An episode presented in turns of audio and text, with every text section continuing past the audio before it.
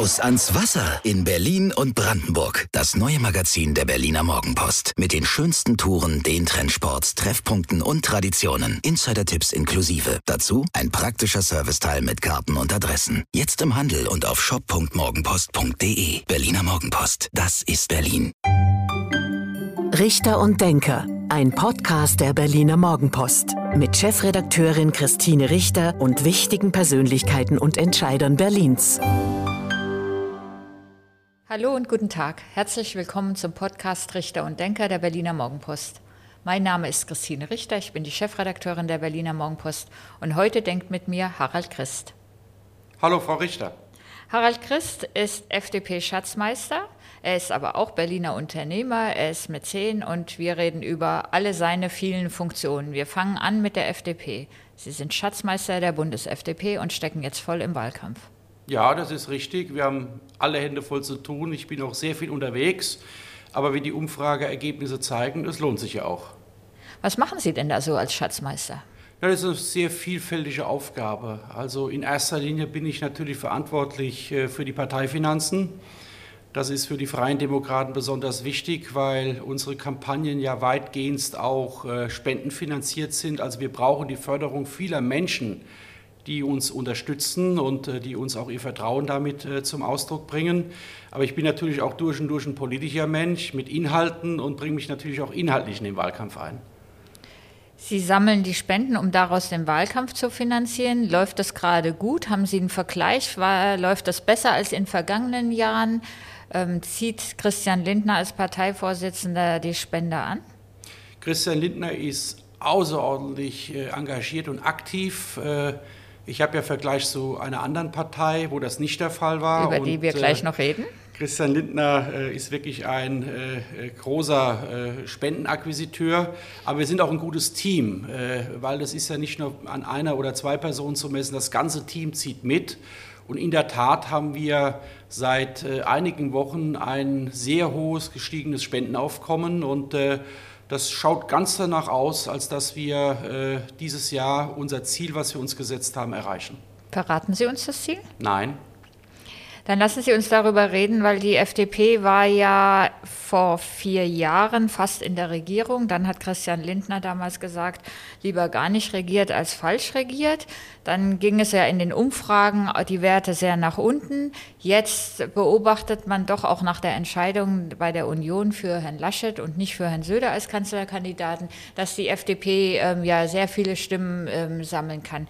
Wie erleben Sie das im Wahlkampf? Machen Sie Straßenwahlkampf mit den anderen FDP-Mitgliedern? Ja, das mache ich. Äh, das war mir von Anfang an wichtig, nicht nur der Bundesschatzmeister zu sein, sondern mich auch wirklich äh, überall, wo ich gebraucht werde und gerufen werde, zu helfen.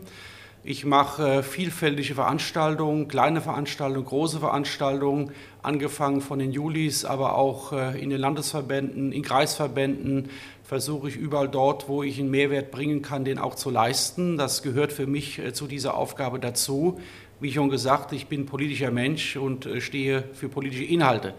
Und was 2017 äh, passiert ist, äh, das ist jetzt lange her. Wir konzentrieren uns auf die Wahl 2021. Es ist ganz klar zum Ausdruck gebracht worden, dass wir mitgestalten wollen, dass wir mitregieren wollen. Das ist unser Ziel. Deswegen kämpfen wir für die eigene Stärke. Und äh, ja, wie die Umfragen zeigen, sind wir da gut dabei. Also sowas wie damals, lieber gar nicht regiert als falsch regiert, kann nicht mehr passieren. Man muss die Vorgeschichte erzählen. Das würde jetzt äh, zu weit führen in allen Einzelheiten. Nur äh, der FDP hat man nachgesagt, über viele Jahre eine Partei zu sein, die äh, nur regieren will, der es vielleicht nicht immer um Inhalte geht, sondern die auch Mehrheitsbeschaffer ist für Regierungskoalitionen. Das war jahrzehntelang das, was nachgesagt worden ist, zu Unrecht übrigens, aber zumindest stand das im Raum. Und ich glaube, das war eine mutige und konsequente Entscheidung von Christian Lindner. Nein zu sagen zu der damaligen Jamaika-Koalition. Es war mutig, das Amt äh, dann nicht äh, einzugehen, was er ja hätte eingehen können. Er wäre ja Finanzminister geworden und äh, womöglich Vizekanzler als zweitstärkste Partei in dieser Koalition.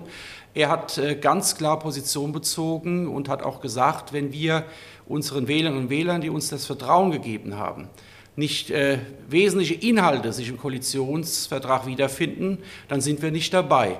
Und das ist mutig und konsequent und äh, aus meiner Sicht äh, sehr respektvoll, dass man auch das aus der Sicht betrachten sollte. Wenn man sich die Umfragen anschaut, das tun Sie, das tun wir, dann könnte eine ähnliche Konstellation oder die gleiche Konstellation sogar wieder entstehen, die CDU als stärkste Partei, die aber dann die FDP und die Grünen für eine Mehrheit braucht. Ähm, dann droht doch wieder das Gleiche, wenn man sich mit den Grünen oder mit der Union in den Punkten nicht einig wird.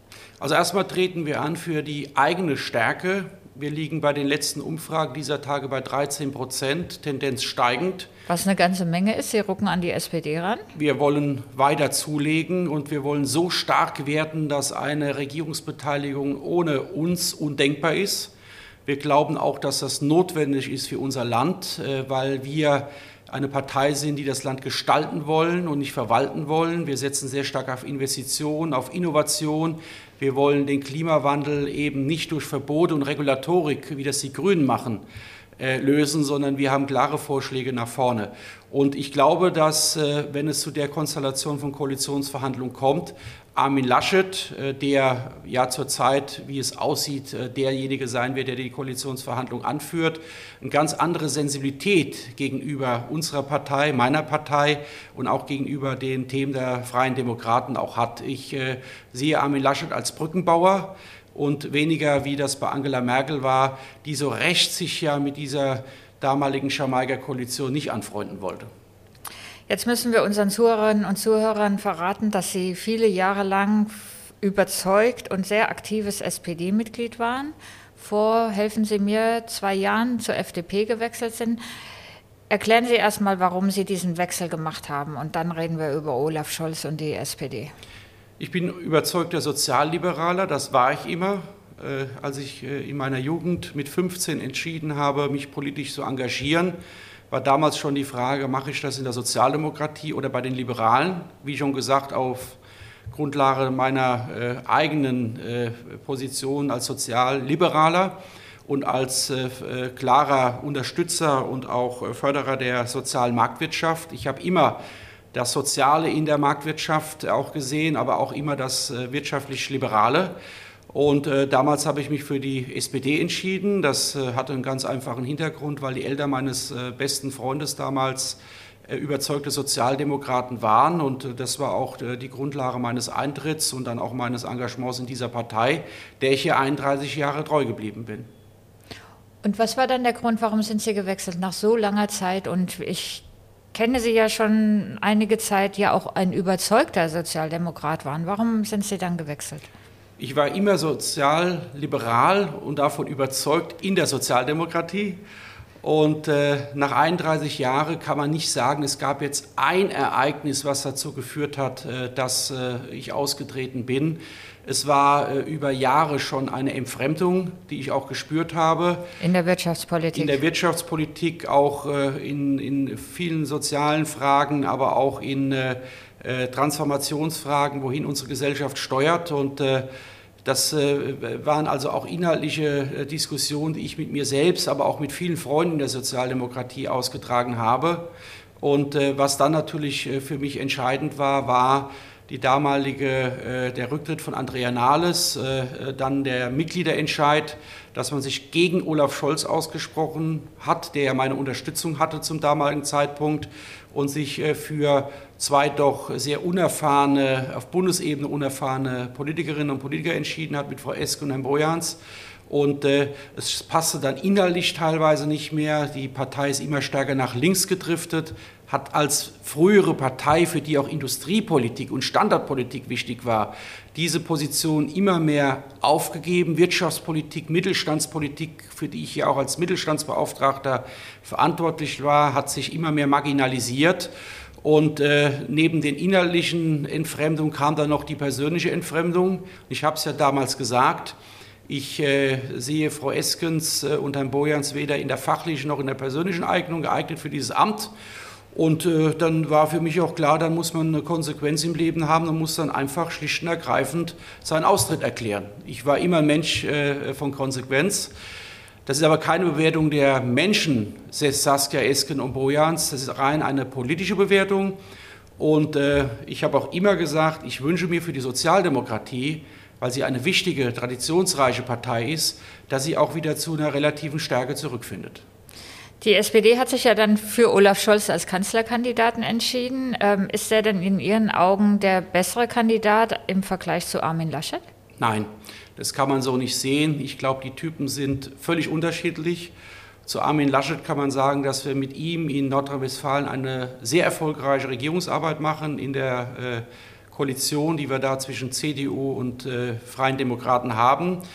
Ähm, und von der Seite aus ist für Armin Laschet und meine persönliche Meinung, äh, kann er Kanzler? Ja. Und äh, er ist jemand, so wie ich ihn einschätze, der wirklich integrieren kann, der auf Menschen zugeht, äh, der auf mich eine außerordentliche, angenehme Art und Weise hat, wie er auch entsprechend auf seine Partner, seinen Koalitionspartner zugeht.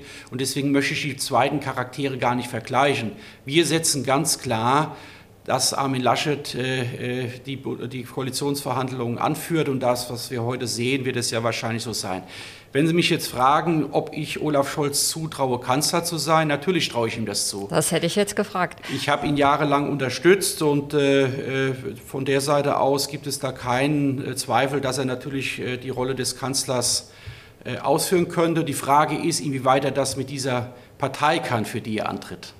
Ist der Wahlkampf Ihrer Meinung nach schon gelaufen angesichts der neuerlichen Fehler von Frau Baerbock? Ist das Ding eigentlich schon entschieden? Ich habe vor Monaten schon gesagt, äh, als die Grünen bei Umfragewerte zwischen 26 und 28 Prozent waren, es wird einen Kampf um Platz zwei geben.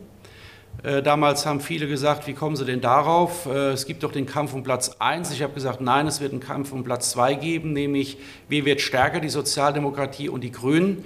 Und dieser Kampf äh, wird spannend sein jetzt in den nächsten Wochen und Monate. Äh, ich sehe die beiden Parteien zurzeit äh, in etwa auf Augenhöhe. Und äh, sicherlich haben die Ereignisse der letzten Wochen und Monate äh, Frau Baerbock nicht geholfen, äh, sich da deutlich von der Sozialdemokratie jetzt abzuheben. Der Wahlkampf ist offen, wenn es darum geht, wer wird zweitstärkste Kraft. Es zeichnet sich ab, äh, dass wir es schaffen können, uns mit derzeitigen Ergebnissen, die wir anstreben, die viertstärkste Kraft zu sein. Aber noch ist nichts entschieden. Es ist ein spannender Wahlkampf und es wird bis zum letzten Tag um äh, starke Positionen zu kämpfen sein. Jetzt muss ich die Frage auch noch stellen. Trauen Sie Frau Baerbock das Kanzleramt zu? Ich traue Frau Baerbock das Kanzleramt nicht zu. Nein. Äh, und es ist jetzt eine Momentaufnahme, weil äh, ich glaube, dass äh, es doch eine fachliche und persönliche Reife braucht, um das Land zu führen. Und alles, was ich weiß, was ich lese, was ich höre und was ich sehe, würde ich zum heutigen Zeitpunkt sagen, nein.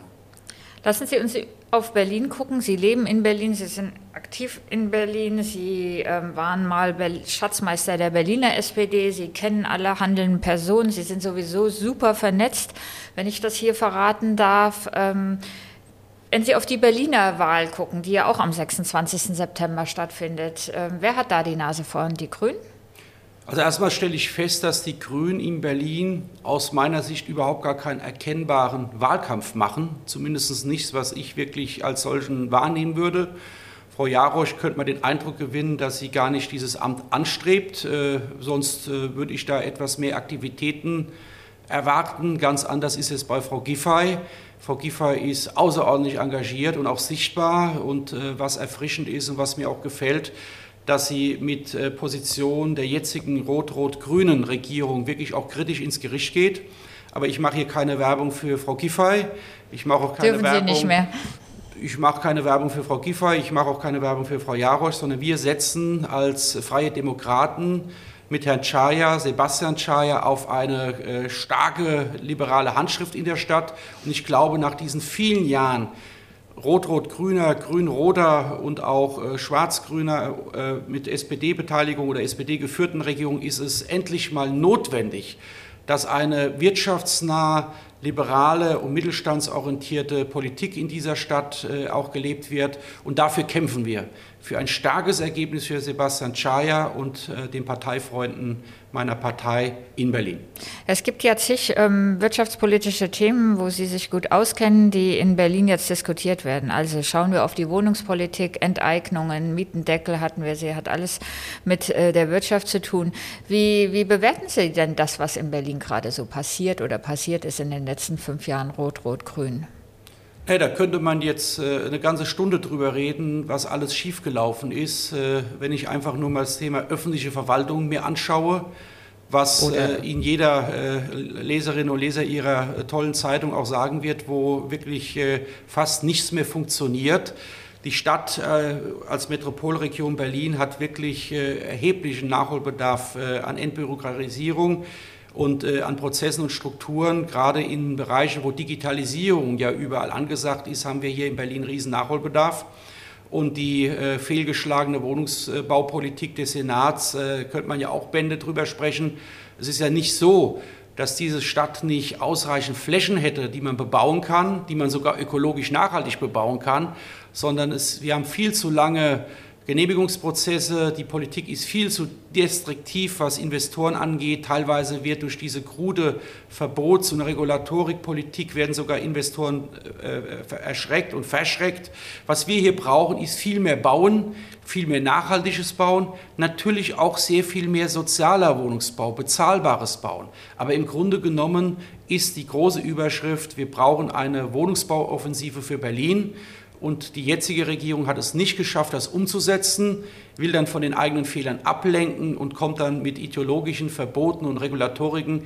Und wir sehen ja, was dabei auch rausgekommen ist, äh, nämlich nicht viel. Es ist ein Chaos entstanden, es hat kein einziges Problem gelöst. Sie sind ja auch als Berater beruflich ähm, ähm, tätig und reden auch mit Investoren, ohne dass Sie uns jetzt verraten müssen, ähm, mit wem Sie dort sprechen. Was sagen die Ihnen denn? Schlagen die die Hände über den Kopf zusammen? Wollen die, haben die überhaupt noch Interesse an Berlin?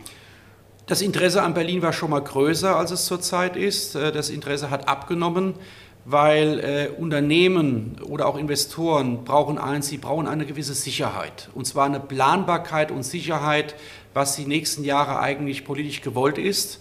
Und wenn diese Sicherheit nicht gewährleistet ist, wenn Sie permanent damit rechnen müssen, dass willkürliche Gesetze oder Initiativen ins Leben gerufen werden, um diese Investoren keine Basis haben, auf der sie Entscheidungen äh, treffen können, dann gehen die woanders hin. Wir dürfen eins nicht ausblenden.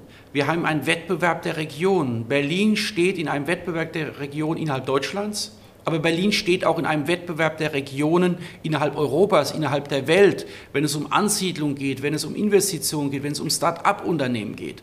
Und alles, was dort politisch für diese Investoren nicht äh, berechenbar ist, ist am Ende verschreckt das Kapital. Und das ist nicht gut.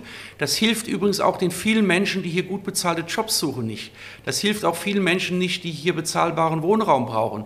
Das hilft im Grunde genommen niemand. Und das muss man der Politik immer wieder klar machen, der Stadtpolitik in Berlin, dass die derzeitige Politik als gescheitert bezeichnet werden kann. Jetzt komme ich nochmal darauf zurück, dass Sie die handelnden Personen ja alle gut kennen. Auch Michael Müller kennen, kennen Sie gut, auch privat gut. Ähm, wenn Sie mit Ihnen oder mit diesen Politikern dann reden, was sagen die Ihnen denn, wenn Sie so, so argumentieren und sagen, ihr macht die Stadt, ihr schadet der Stadt?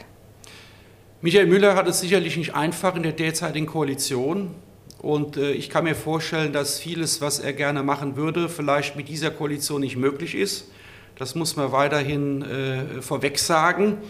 Und man muss auch feststellen, äh, dass äh, Berlin ja sehr stark auch von den Bezirken äh, dominiert ist. Es ist ja nicht so, dass der regierende Bürgermeister Zugriffsrecht hat auf jeden Bezirk. Es gibt ja im Gegensatz zu Hamburg in Berlin eine sehr große Stärke der Bezirke. Also was in Hamburg vom ersten Bürgermeister umgesetzt werden kann, ist in Berlin nicht so einfach möglich.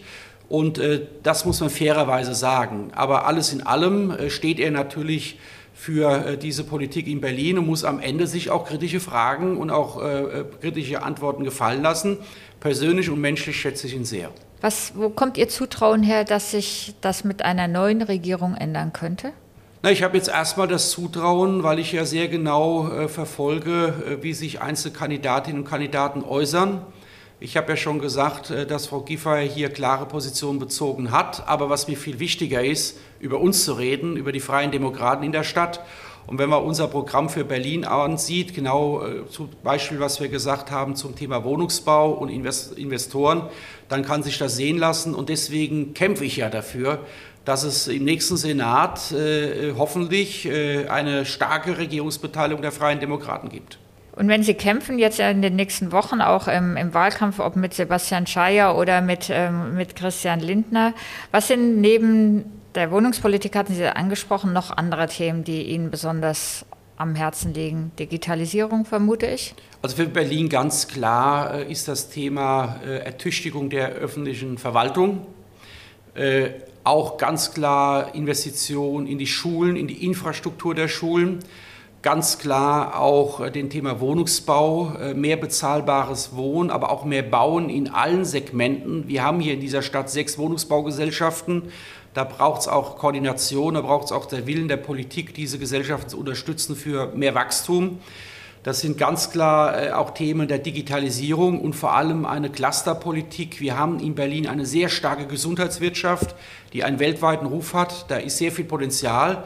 Und was Berlin ja so spannend macht, wir haben starke Hochschulen, starke Wissenschaft, starke Forschung, dass wir es noch viel mehr schaffen müssen, den begonnenen Kurs junge Unternehmen in die Stadt zu holen, der die letzten Jahre auch recht gut gelungen ist, muss man sagen, dass wir diesen Kurs auch in dem Wettbewerb der Metropolen, sei es denn äh, Metropolen in Israel oder auch London oder auch Paris oder auch anderen Wirtschaftsbereichen, dass wir die großen Vorteile dieser Stadt auch äh, herausstellen und auch als Willkommenskultur an diese ganzen Unternehmen und Talente, die damit in Verbindung stehen, auch ein Angebot machen, dass es sich lohnt, nach Berlin zu kommen.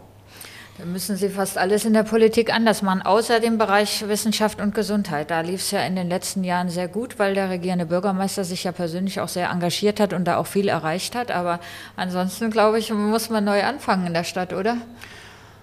Es ist nie so, dass jemand alles schlecht macht oder alles richtig macht. Es äh, muss man fairerweise sagen, es gibt immer auch äh, die Themen, die man benennen muss. Sie haben eins gesagt, das kann man positiv erwähnen. Das heißt aber nicht, dass wir da äh, auf einer Flughöhe sind, wo wir sein könnten. Auch da bedarf es weitere Kraftanstrengungen. Und äh, ja, wir müssen in Berlin vieles verändern. Wir müssen die Stadt gestalten und nicht schlecht verwalten. Und äh, als Freie Demokraten äh, sind wir die letzten äh, Jahrzehnte nicht verantwortlich äh, für diese Stadtpolitik und diese Verantwortung wollen wir jetzt gerade übernehmen und unseren Wählerinnen und Wählern, Bürgern und Bürgern zu zeigen, dass es mit einer liberalen Partei eben besser geht. Ich weiß aus Ihrer Partei, aus der Berliner FDP, dass Sie von einer Deutschlandkoalition träumt, also einer Koalition mit SPD, CDU und FDP wohl wissend, dass es wahrscheinlich sehr schwierig ist, dass die Berliner Sozialdemokraten so ein Bündnis mitmachen würden, aber das wäre ja eine Möglichkeit zu regieren. Jetzt gibt es sie in Sachsen-Anhalt, obwohl CDU und SPD eine Stimme Mehrheit haben. Die FDP macht den stabilen Mehrheitsbeschaffer. Ist eine Deutschlandkoalition ein Modell für Berlin? Sehen Sie, Frau Richter, ich bin Bundesschatzmeister der Freien Demokraten und bin weder, in Berlin. weder der Landesvorsitzende noch der Spitzenkandidat der Freien Demokraten in Berlin. Und deswegen diese Fragen muss Herr Tschaja oder auch der Parteivorsitzende beantworten. Ähm, ich kann nur als Bürger dieser Stadt, der auch seit 20 Jahren sich hier wohlfühlt und äh, das äh, mittlerweile auch als Heimat bezeichnen, sagen, so wie es zurzeit läuft, geht es nicht weiter. Und deswegen braucht es eine andere Regierung in der Stadt äh, und diese Regierung mit einer starken liberalen Handschrift und dass es äh, nicht kompatibel ist äh, mit einer Politik, äh, wie sie die Linken pflegt und einer Politik, wie sie zumindest erkennbar die letzten Jahre die Grünen gepflegt hat, das versteht sich von selbst. Und alles andere entscheiden die Wählerinnen und Wähler. Und das sollte man doch mal abwarten im September, wie dann das Wählervotum ausfällt. Ja, ist nicht mehr so lange hin. Das war fast schon ein Schlusswort, Herr Christ. Aber zum Schluss des Podcasts Richter und Denker der Berliner Morgenpost gibt es immer das beliebte Spiel. Und Sie ergänzen bitte zehn Sätze zu Berlin und zu Ihnen, damit wir Sie noch ein bisschen besser kennenlernen. Mein Lieblingsort in Berlin ist? Ich liebe den Kudamm und die Seidenstraße vom Kudamm. An der FDP gefällt mir? Dass die FDP vom ersten Tag an mich offen äh, aufgenommen hat äh, und es keine Ressentiments gab, wie ich das manchmal in der SPD erlebt habe und ich mich einfach in dieser Partei gut aufgehoben fühle. Meine Abende verbringe ich am liebsten? Vielfältig in Berlin, das Angebot ist ja groß, aber am liebsten beim netten Abendessen in einem der Seitenstraßen vom Kudamm. An den Sozialdemokraten schätze ich nach wie vor. Die Partei hat eine große Tradition. Die Sozialdemokratie wird auch weiterhin gebraucht. Und äh, ich pflege weiterhin viele enge Freundschaften und die sind mir auch wertvoll. Mit Christian Lindner verbindet mich? Ich habe ihn, kenne ihn lange, habe ihn durch meine Aufgabe als Bundesschatzmeister jetzt noch besser kennengelernt. Wir sind nicht nur Parteifreunde, sondern auch Freunde. Und er ist wirklich äh, ein toller Mensch, der äh, auch sehr zuverlässig für die Inhalte steht, für die er auch streitet. Und da kann man ihn nur dabei unterstützen. An den Berlinern mag ich ihre Direktheit. In der Wirtschaftspolitik würde ich als erstes vermitteln, dass Ökologie und Ökonomie, Ökonomie, die Transformation, vor der wir stehen, äh, zwei unterschiedliche Seiten der gleichen Medaille sind und man nicht das eine gegen das andere ausspielen sollte. Kennenlernen würde ich gerne einmal. Ich kenne so viele Menschen, dass äh, ich es kaum schaffe, die, die ich alle kenne, äh, wertschätzend äh, mit genügend Zeit äh, mich darum zu kümmern. Deswegen habe ich da keinen Bedarf, jetzt unbedingt neue Menschen kennenzulernen. Das Schwierige an der Demokratie ist, dass es immer wieder eine Herausforderung ist, den Menschen zu vermitteln, wie wichtig die Politik für die Demokratie ist, wie wichtig politisches Engagement ist, dass viele mitmachen, parteiübergreifend sich einsetzen für unsere Werte und ich würde mir wünschen, dass viel mehr Menschen sich politisch engagieren und äh, zwar nicht nur in meiner Partei, das wünsche ich mir ganz besonders. Wir haben übrigens einen äh, unglaublichen Mitgliederzuwachs die letzten Monate zu verzeichnen. Das freut mich natürlich sehr. Nein, mein Appell an die Bürgerinnen und Bürger ist, nicht Konzertkritik machen, sondern einfach mitgestalten. Und damit sind wir schon bei dem letzten Satz. Nach der Wahl am 26. September wäre meine Lieblingskoalition auf Bundesebene eine Koalition, wo die Freien Demokraten einen starken Teil des Ganzen sind. Halten Sie es möglich, dass es auch eine, für eine schwarz-gelbe Koalition reichen könnte? Frau Richter kann es nicht lassen, aber äh, klare Antwort, das wäre unsere Wunschvorstellung, weil das, was wir in Nordrhein-Westfalen erfolgreich machen, lässt sich ja wunderbar mit Armin Laschet und Christian Lindner auf den Bund übertragen. Das war der elfte Satz. Ähm, vielen Dank, Herr Christ. Das war der Podcast Richter und Denker der Berliner Morgenpost. Mein Name ist Christine Richter. Ich bin die Chefredakteurin der Berliner Morgenpost und heute hat mit mir gedacht Harald Christ, der Schatzmeister der FDP, Unternehmer, Mäzen und ganz vielen Funktionen in dieser Stadt unterwegs. Vielen Dank, Herr Christ, dass Sie da waren. Vielen Dank, Frau Richter. Das war Richter und Denker. Vielen Dank fürs Zuhören. Schalten Sie nächste Woche wieder ein zu einer neuen Folge mit Berliner Morgenpost-Chefredakteurin Christine Richter.